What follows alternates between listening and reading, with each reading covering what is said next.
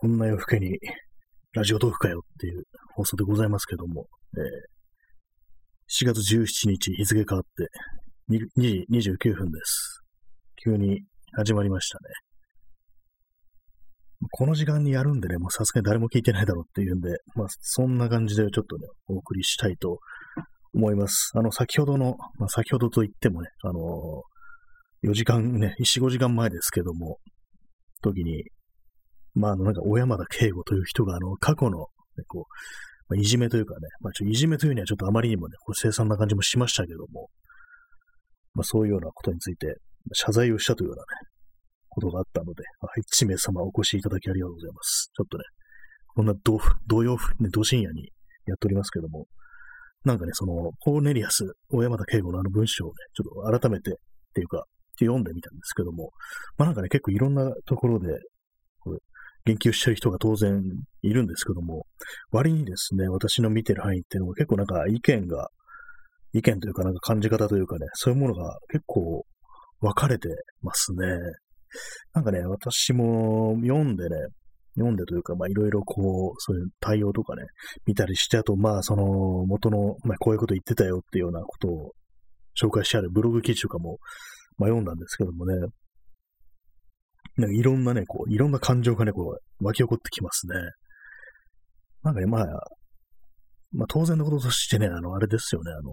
まあ、障害者に対してね、なんかこう、非常に部別的な、侮辱するようなこと言ったりとかね、まあ、そういう、そういう、いじめとかね、そういうことをやってた人間が、まあ、あの、パラリンピックのね、音楽担当するっていうね、オリンピック、パラリンピックとか音楽をやるっていうのを、まあ、まずおかしいよなっていうふうに思うんですけども、まあでもなんか辞めるとはなんか、そういうことは確か書いてないっていう感じですよね。で、まあね、そのまあ辞めろっていうふうに、まあ、お前みたいなやつは、そのパラパラリンピックふさわしくないからっていうね、なんかそう言っちゃうと、なんか今のね、こう、やってるパラ、オリンピック、パラリンピックというものがね、さぞなんかこう、崇高なね、理念を持って行われているような、ね、感じになってしまうんで、なんか、そういうふうに言うのもなんか変な感じもするんですけども、まあ、とはいえね、なんか、その建前っていうかね、その表層の面においては、まあ、まあやめるよね、普通っていうような感じは、まあ、私はその、まあ、文章を読む前から、謝罪の文章を読む前から、まあ、思ってて、まあやめた方がいいよなっていうような感じであったんですけども、結構あの、ね、まあそこまでじゃないんじゃないみたいなことを言ってる人もいたりして、なかなか難しいですね、これちょっとね。そのオリンピックというものの悪というね、まあ、その他のね、いろいろあるものとね、その、小山田恵子という人のなんかこう、動かした罪というものと、あと時代というものと、あとあれですよね、雑誌とか、ね、の責任というものと、あとまあ学校時代の話ですから、その学校というかね、教育の責任みたいなものあったりして、なんかね、すごい頭がこんがらがってくるっていうような、なんかそういう感じするんですよね。で、まあ結構あの、ね、子供時代のことだからっていう風に書いてる人もいたんですけども、でもあれなんかね、その雑誌の記事になったのってね、あの人が26の時、26歳の時に、まあそういう取材を受けて、そういうところで語ったっていうことなんで、まあ子供時代の罪だからっていうよりはね、それはなんかどっちかっつったらあの26歳の時の罪というね、面もあるのであっていうようなことは思いますね。子供だからというふうにはちょっとあの記事が出た、ね、世に出たという時点で、子供だからっていうのはちょっとなんか違うっていうような感じはしますね。またあれですよね。まあそういうね、そういうようなね、記事を書いたね、雑誌のあれですよね。そのね、やっぱそこをやっぱりこう、ぶったたかれるべきだなって思いますね。当時の。そういうライターとか、ね、まあ、編集部なのかな。まあ、クイックジャパンってよく知らないんですけども、ロッキングオンとクイックジャパンでしたっけ？最初ロッキングオンで、まあそこでなんかこう、ちょっ、ちょろっと言ったら、クイックジャパンで、なんかいじめ紀行でしたっけ？なんかそういうような、あれに、特集みたいなね、感じでやったっていうね、まあそういうね、記事を企画した人間の責任というものも非常に大きいっていうかね、まあこれであの、まあその小山田恵子だけが謝って、ね、終わりっていうよりはね、やっぱそっちの方もね、ボコボコにされないといけないんじゃないかみたいなことはね、結構思ったりしますね。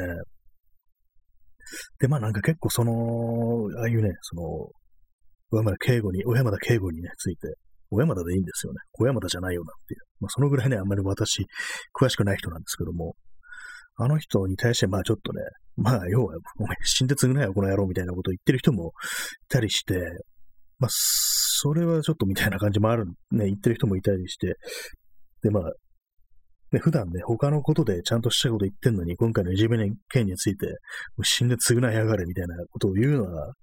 ちょっとおかしいとかね、どうかしてるっていうふうなこと言ってる人もいるんですけども、まあでも、これってなんかこう、実際にね、ああいう感じでこう、凄惨なね、こう、嫌がらせだとか、いじめだとか差別と受けたでもしね、そういうふうに死ねとか言ってる人がね、そういう人だったとしたら、なんかね、それ、外側からそれ、ね、こいつおかしいわ、みたいな感じでね、晒すのも、ちょっとおかしいかな、みたいな、ね、思いますね。まあ、私自身はね、ああいうような、そう、いじめだとか、差別だとか、のは受けたことないですけども、暴力だとか。まあ、なんかそういう感じのね、私みたいな人がね、人間がね、こう、なんかね、いくらね、こう、ムカついてるかってそういう感情的に死ねないっていうのはおかしいよっていうのもなんかこう、ちょっとね、変な感じもするし、まあね、これ、あれもね、なんか、その時代の、あれで結構持ってるとこあるみたいなね、そういう意見もあるし、まあ、結構ね、その可能性は、私あるんじゃないかなっていうのは、割に思うんですけども、そういうね、生きりでなんかそういうこと言ったみたいなのはあるかなって、まあ可能性はあるなって思うんですけども、なんかあんまりね、そういうことをいうのも、ね、もし本当だったらどうすんのみたいなね、そういうのも、ね、もしかしたら、その、実際被害を受けたことある人ってね、まあ、その小山田圭吾本人じゃなくても、その似たような感じでね、そうすごく嫌な思いしたとか、なんかね、ほんそれこそね、人生ぶっ壊されたみたいに感じてる人がいて、ですいたら、まあ、それね、あんな、ね、死にやがれっていうのもなんか、まあ、当然っていうかね、まあ、ある程度ね、結構その、やったことも報いからみたいなのはありますね。今、結構やりすぎみたいな、言いすぎみたいな風に見えても、まあ戻ってきてんだよな、みたいなことはやっぱ思ってしまいますね。でも結構その、ね、ま、前はね、黙ってたっていう罪悪感みたいなのが多少あったし、そういうものでね、やっぱ、ある程度ネットでこう言われるのも仕方ないから、ちょっと今まであの、特に言及せずに黙ってたみたいなことが、その、小山田圭吾本人の謝罪文に書いてあったんですけども、で、まあそういうふうに黙ってても言われるし、で、今回みたいに謝ってても、ね、叩かれるし、みたいな感じで、まあそういうふうに言ってる人もいるんですけども、まあね、確かにまあ、どっち行ってもぶったたかれるっていうのは、まああるなと思いつつ、やっぱりそれなんか、ある程度はこう、罪の報いからみたいなのは、思ったりしますね。まあ、っていうのも、なんなんだかんだ言ってでもね、こう、ネットでね、ぶったたいたからといって別に、小山田圭吾がね、もう一切の仕事をされて終わるとか、ね、いきなりね、刺し殺されるとか、そういうことはない、ないと思うんですよね、まず。で、それ考えたらなんかね、まあ、ある程度その辺織り込んでね、それ考えるのがいいんじゃないっていうふうな思いますね。ある程度までね、なんかね、こう、ちょっと今、理不尽に思えても、そこをね、こう、よそのね、関係ない人間がこう、そいつやりすぎやみたいな、風に急に入ってくるのもなんかちょっと変な感じというか、あんまりまあ止める資格がないというかね、そんな気がしますね。実際ね、こう、いくら騒いでも、そんなね、こう、いきなりこう、オリンピック前に急にね、こう、降りるなんてことないんじゃないかみたいなね、まあ、変なちょっと諦めめいたね、気分も、まあ、ないではないですけども、なんかね、俺本当、割とね、最初はなんか結構単純な話にこう、ね、捉えてたんですけど、結構いろんな意見あるなっていうのがあったりして、本当になんか、あれね、ああいうのを見て、まあ、まあ私が言うね、ことじゃないかもしれないですけど、そういう体験をしてない。それこそなんかフラッシュバックみたいにね、もう彼の、あの男のね、こう、面を見ただけでなんか自分が昔やられたことを思い出すみたいなね、まあ、似たような体験をしたという人がいて、でもそういう人がいたらね、なんかね、お前のことじゃないんだから黙っとけよみたいなことをもう言えないよなっていうふうに思ったりして、結構俺まあなんかその反応とかを見てると、あれなんですよね。なんかこう、自分もね、過去すごく嫌な思いして、痛めつけられていじめられたなんていうね、人も、まあまあいたりして、でそういう人が多少まあちょっと過激なことを言ってしまうのもなんかね、ちょっと止めらんないようなっていうような感じのことはね、ちょっと思いますね。こんな夜中に。まあでも本当になんかこう、まあ、一人のね、こう人間をそうみんなで寄ってたかってこう差別したり、ね、いたぶったり、こうね、精神的に虐待をしたりするっていうのは、本当になんか、まあ、人一人ぶっ壊すっていうね、ことなんだなっていうような、まあ思うんですけども、まあこういうふうに言っちゃうと、まあぶっ壊すなんていうふうに言っちゃうと、まあそこから回復できないのかよっていうようなね、ことを抱いちゃうかもしれないですけど、まあそれは当然別にいろんなふうに、ね、なる人もいて、大丈夫な人もいるし、大丈夫じゃない人もいるっていうようなね、感じなんですけどもね。あ、えー、P さん。当時、渋谷系は喧嘩もできない頭いい子の音楽みたいなパブリックイメージがあって、そのような世間の評価に対して、小山田が、俺は悪い部分もあるという反発込みの生きりの可能性はあるけども、ああ、でもなんかそういうのね、結構ありそうですよね。まあ、渋谷系というものは私はあんま詳しくないんですけども、やっぱりどうしてもね、なんかこう、生きりでね、そういうのを言ってのね、結構ありそうな感じあるんですよね。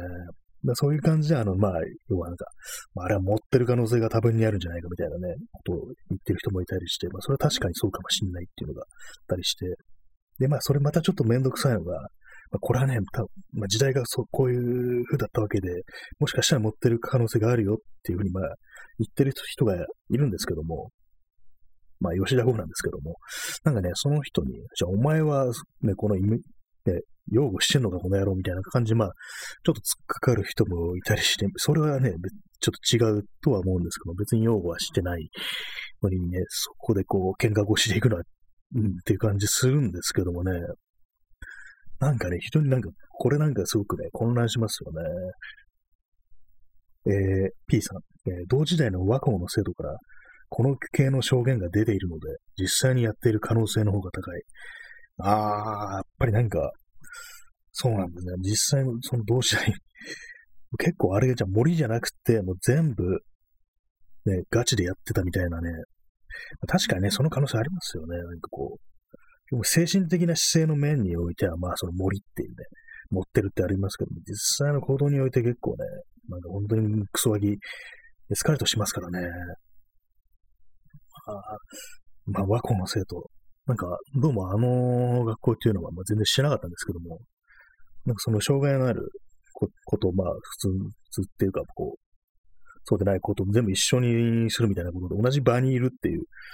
ことで、なんかこう、そういうふうにやってるみたいな感じなんですけど、なんかこう、あれですね、教師だとかね、その外部のサポートってものが、その、ね、場におけるなんかサポートというものが、なんか全然なかったのかな、なんてことをね、ちょっと考えちゃいますよね。なんか好き放題やらしてたのかなみたいな。ね、ちょっと同行してますからね。あのなんか文章を読んでると、本当かよみたいな感じで。これ、まあ、それをね、まあ、公の場で言って、ね、まあ、結構ね、前から出てたみたいですからね、2000年ぐらいからなんか言われてたのかな。なんか、なんか2チャン、2チャンネルとかの時代ですよね、多分。そのぐらいの時代からこう、なんか、校内ではそんなことやってたぜ、みたいな感じでね。雑誌クイックジャパンが95年ですよね。だからまあまあね、長いこと、こう、定期的にまあこの話が出てると。ね、まあ定期的に出てると、まあ、これいつまでやるの的なね、ことを言っちゃったりするっていうね。まあ、小倉さん、こんばんは。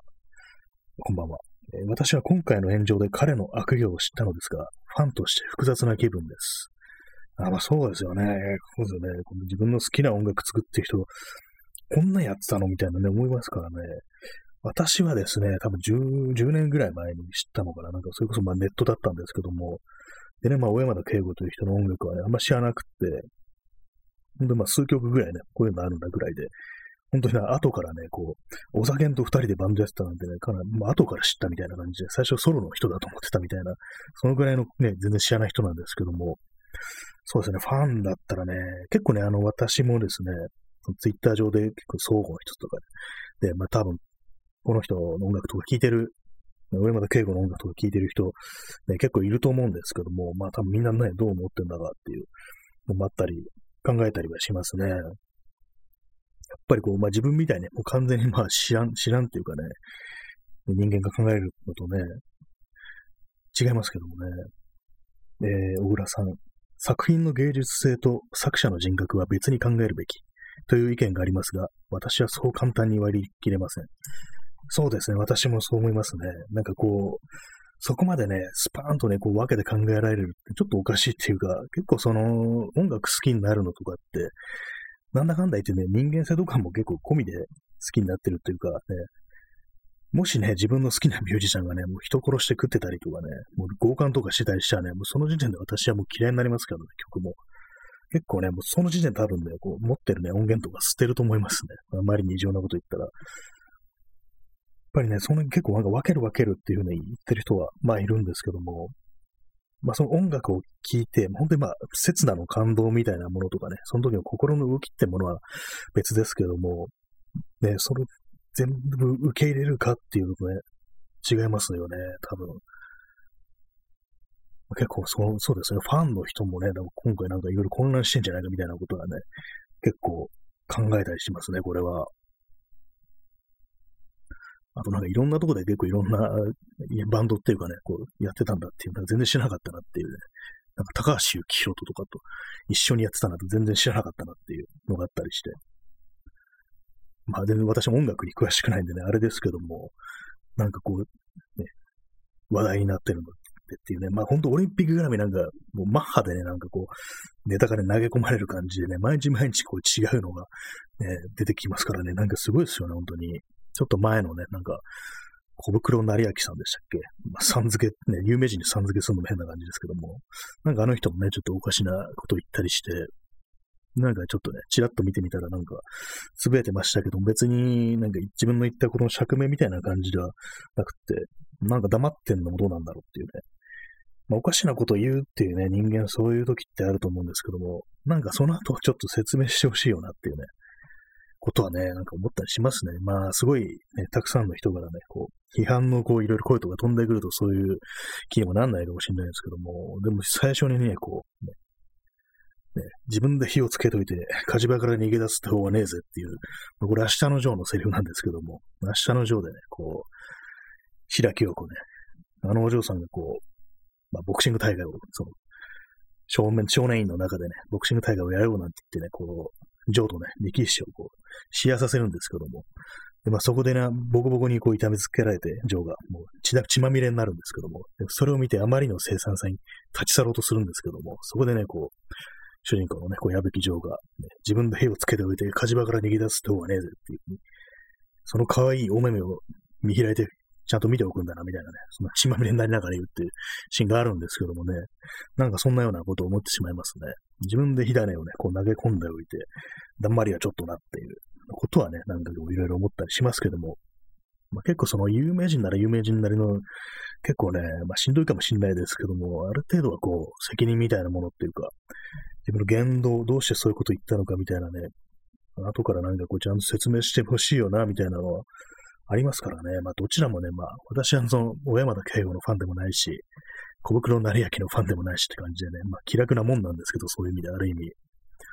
まあでもね、ほんとまあ、こう、いじめとかね、虐待だとかね、差別だとかそういうものと、本当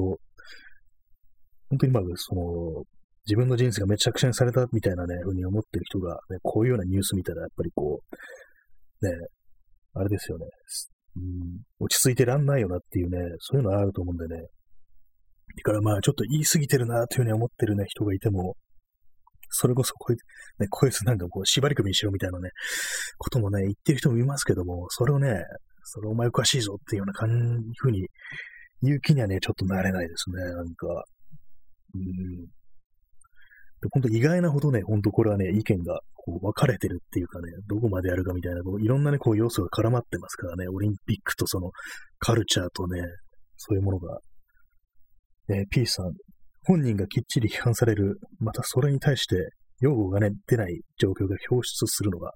小山田の音楽を再度楽しみたいという人たちにとっては救いに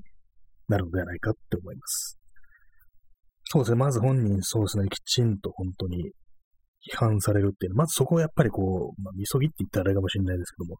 ぱりどうしてもそこ通過しなきゃいけないですよね。やっぱこう、それがなんかなされないうちにこう、まあね、ファンだからといって、これ、やりすぎだみたいな風に、こう、外側からこう言ってしまうと、ちゃんとね、こう、できないみたいな、ちゃんとできないっていうかね、まあ終わりってものはないのかもしれないですけどもね、まあ一生まあやられた人はずっと苦しむみたいなことを考えるとね、あんまりこう軽率にも言えないんですけども、やっぱりちゃんとそそこは通過するべきっていうのは結構ね、思ったりしますね。そう用用語とかもん、そういうものが出ない状況がね、こう、まず出なきゃいけないっていうまあね、本当非常にこう、頷けるところでございますね。まあ、なんか自分もなんかこう、全然ね、こう、ファンでもね、なんでもないね、こんな話してなんだっていうね、感じであるんですけどもね。なんかでも本当なんか、こう、あれですね、飛び火じゃないですけども、なんかお酒が昔万引きやってたみたいな、そんな話とかも出てきたりして、そうなんだっていうふうにね、ちょっとびっくりしたんですけども、なんかね、こう、いろいろあるんですねっていうね。あとまあ、時代がなんか異常だったみたいなね、そういう話。なんか、鬼畜系とかね、私ね、そういうムーブメントとか全然知らなかったんですけども、そういう、なんかね、こう異常な感じのね、こう、まあ、正常、世の中の普通のスタンダードからかけられた人をこうね、晒すみたいな感じでこう、ね、それ楽しむみたいな、それがなんかこう、悪趣味で逆にいいじゃんみたいな、なんかそんなようなね、時代だったらしいんですけども、まあでもね、当時そうだったっていうような感じ、いうふうに意見ありますけど、やっぱりなんかその、なんか、その血血脈みたいなのはやっぱり今もね、まだまだ続いてるなっていうふうに思いますね。私ね、私の嫌いなね、あの、あの、ツイッターのアカウントで、あの、あ、えー、P さん、スミスのモリッシーの音楽を再度楽しめるようになるには。そうですね、私もね、あれね、それ考えちゃうんですよね。モリッシーな、スミスな、結構いいんだけどな、あ今あのありさまなんだよなっていうね、あのね、右翼政党とかにね、こう、シンパシーを寄せるっていうね、モリッシーか。でも、まあ、俺が好きなのは、ジョニー・マーダーみたいなね、感じで、ちょっとね、自分をごまかしたりしてね、スミスは聴いてるんですけども、でもなんかソロの曲は聴かなくなりましたね。モリッシーのね。でね、まあ、エリック・クラプトン、まあ、エリック・クラプトン別に好きじゃないですけども、なんかたまにね、こう流れてくると、こいつもレイシストなんだよな、みたいなね、本当に黒人差別みたいなことを言ってたし、ね、かなりひどかったなっていうのはあるんでね、なんかちょっとね、そのことを絶対思い出したりしますね。だからまあこれからね、こう、小山田圭吾とかね、コーネリアスのかかってるね、音楽とか聞いたら、まああれなんだよなっていうようなことはやっぱ、ね、思い続けるでしょうね。まあこれまでもまあまあそうでしたけども。えっ、ー、と、何の話でしたっけ？えー、お酒、お酒が昔万引きしてたっていうね、話ですね。そこからなんかどっかで展開したような気がするんですけども、忘れてしまいました。まあそうなんですよね。まあまあそう悪いことをしてるというね、人がいて。まあそう時代の話でしたね。時代、まあそういう時代だったっていうのがあって。で、まあツイッターで私が嫌いなアカウントであの渋谷メレツナンというね、アカウントがあるんですけども、まあこれね、なんかちょっと面白がられてるって、ね、結構ね、リツイートされてる、来る時あったんで、まずブロックしちゃうんですけども、まあこれどういうアカウントかっていうと、あの、ね、街中でね、あの、酔っ払ってね、泥酔してぶっ倒れてる人を勝手に盗撮してね、それをアップするっていうね、面白がるってやつなんですけども、まあでも結構ね、これに対してね、そんな街中でね、ぶっ倒れて泥酔してるようなやつはね、笑い物にされても仕方ないんだっていうね、まあ、結構ね、そういう風な感じで多分受け入れられると思うんですけども、でもね、これね、結構、なんかこう、全然、全然っていうかね、あんま批判が飛んでなかったんですけども、結構、電車の中でね、盗撮をしているっていうね、そういう動画をアップしちゃうのがあって、私たまたま目にしたんですけども、まあ、ここれ言うのはあれかなと思うんですけども、うん、まあ、要はあの、ね、まあ、ヘテロじゃないっていうね、同性愛の人のっぽい、まあ、そういうふうに見えるというようなね、そう、動画をね、撮ってね、なんか、アップしてるっていうのがあってね、まあ、実際そのね、映ってる人がそれかどうかわからないんですけども、わかんないんですけども、まあそういうふうにね、ちょっと晒しみたいなね、感じでね、アップしてる時があって、もうその時からもこいつは許せみたいな風に思ったんですけども、まあでもちょっとね、少ないながらも結構批判がね、こう飛んでたりして、結構外国のね、アカウントからね、ね、それどういうつもりでやってんのみたいな感じのことをね、かなり、ちょいちょい批判はね、浴びてたんですけども、確かガン無視だったと思いますね。まあ、あのアカウント自体何者がやってるのかわかわかんないしね、誰のがどういう、ね、意図でやってるのかとも一切わかんないんですけども、なんかね、そういうのがあるんでね、あの非常に私がね、あれ、憎んでるね、タイプのね、あれですね。まあ、あいうのをね、鬼畜、鬼畜だよなっていうね、そんなことを結構思ったりするんですけども、まあね、私ブロックされてるから今最近どういう動向なのか知んないですけど、あ、ブロックしてるから、ブロックしてるから、あのアカウントがどういうふうにやってんのか、まあ今もうなくなってるのかもしれないですけども、全然わかんないんですけども、なんかね、だから今まだね、全然そう、鬼畜とかそういうようなね、やつはね、生き残ってるっていうようなのはね、思いますね。そうなんですね。結構まあ、そのネット上でもね、こう、これはねっていうそういうふうに、まあ、笑い物とかね、なんか、部別して晒し上げる対象みたいなのをね、探して、なんかいろんなね、こう、対人にね、こう、そういうのを向けてるっていう、非常になんかこう、刺激心というかね、サディスティックなね、連中というものがかなりいてね、まあ、ああいうのがいる以上、まあ、そのね、血脈が途絶えたわけではないみたいなね、そんなことをね、ちょっと思ってしまうんですけどもね。なんかね、なんかいろんなとこに話が行ってますけどもね、なんかこう、不思議だったんですよね。そう、小山田圭吾のね、あの謝罪文に対する反応というかね、結構ね、こういろんな感じ、まあ、多岐にわたってて、そうかっていう感じで思ったりしましたね。まあ、今日タイトルはあの、帽子の謝罪についてっていうね、まあ、名前を伏せてるんですけどもね、まあ、なんかこう、まあ、小山田圭吾って書いてもいいんですけども、なんかあれに便乗してね、この、視聴者数を稼ごうとね、思われてるっていうふうな、ふうに思われたらあれかなと思ってね、ちょっと帽子っていうふうに、ね、書いたんですけども、まあなんか変なね、変な気を回してしまいましたっていうね、ところでしたね。まあどうなんですかね、ほんとまあ、ほんとにまあ、あの人のファンでね、逆になんかふ、ね、こんな謝ることねえよなんていうふうに言ってる、思ってる人もいるの、まあそこまではね、そんないないと思うんですけどもね、どうなんですかね、もう、コーンエアスの音楽聴いてる人っていうのは、まあね、別に私のまあ友人関係とかでも結構まあまあいるとは思うんですけども、多分、多分ですけどね、あんまり話とかしたことないですけども、ツイッターの相互の人とかでもね、結構好きっていう人はね、それなりにいると思うんですけども、なかなかね、こう、うん、まあでもね、結構自分がこう好きな人がね、なんかこう、やらかしちゃって時に、ね、どうするかっていうね、まあこれがあの、まあ今回ね、有名人ですけども、あとまあ、現実ね、起こり得るっていうのは、まあ自分のね、リアルのね、こう友達がなんかこうやらかしてしまったっていうね、時に、なんかどうしてもね、ああいう時ってなんか、どっちに立つんだみたいなね、こう、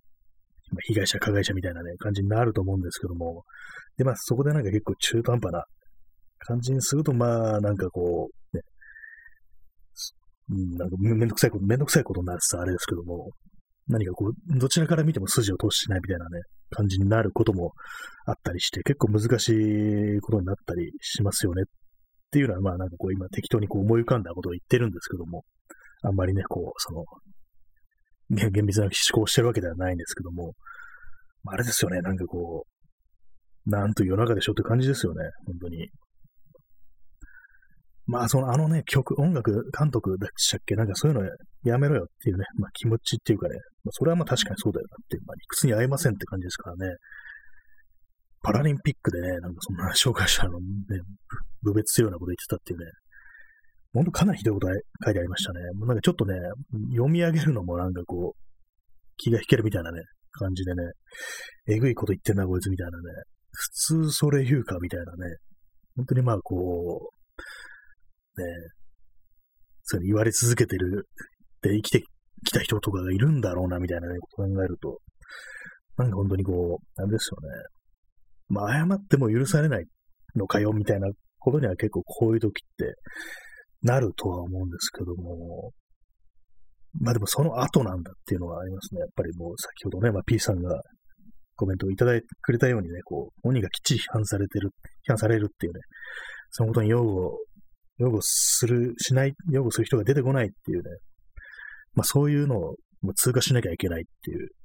のは、本当にまあそう思いますね。やっぱりこう、今だとまあ本当にちょっとね、かばっ